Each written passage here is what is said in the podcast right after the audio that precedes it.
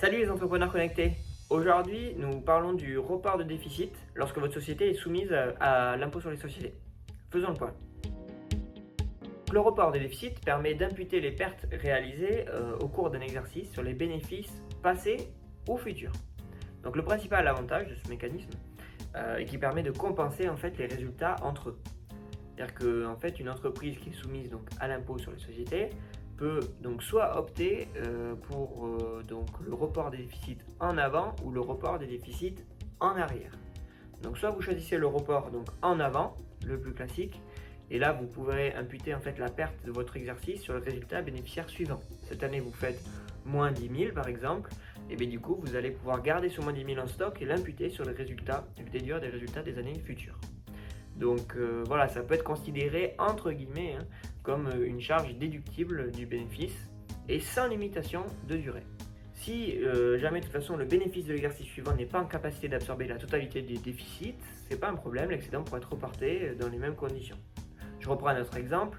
Donc si votre société est déficitaire à hauteur de 10 000 euros sur l'exercice N, comme je le disais tout à l'heure, en N plus 1, vous réalisez un bénéfice de 5 000 euros, sur lequel vous allez imputer votre déficit de N, donc ça vous faire un résultat de 0. Euh, votre résultat euh, donc, voilà, sera nul et vous ne paierez aucun impôt.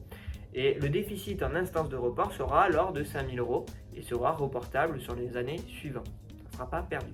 Cette fois, le report en arrière, euh, lui, il est limité à un seul exercice. Donc il va permettre d'imputer un déficit fiscal sur un bénéfice déjà réalisé cette fois, pour pouvoir récupérer l'impôt sur les sociétés déjà payé. Là, cette fois, vous êtes dans une situation qui est totalement différente.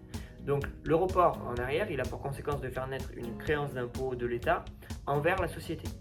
Donc soit si vous refaites des bénéfices, la créance va être imputable sur l'impôt que devra payer la société d'exercice suivant, un peu comme pour le report en avant. Sinon, elle sera remboursable au bout de 5 ans. Voilà. Donc sinon, c'est pas remboursable avant, attention, c'est important. Donc si vous optez pour le report en arrière, vous devez indiquer votre demande à la rubrique euh, déficit de l'exercice reporté en arrière sur votre déclaration de résultat. Et puis une déclaration spéciale, donc la 2039 SD, devra également être déposée avec le relevé euh, du solde de, l'IS. Voilà. Le mieux, euh, encore une fois, c'est de, lorsque vous faites votre, la clôture de votre exercice comptable, c'est de faire appel donc, et de demander à votre expert comptable conseil sur la gestion des déficits. Le report en arrière, il n'est pas très classique. Le report en avant, disons qu'il est euh, automatique.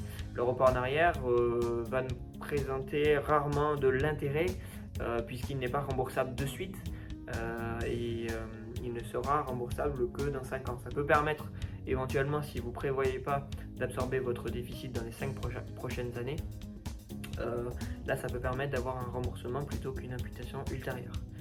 Voilà.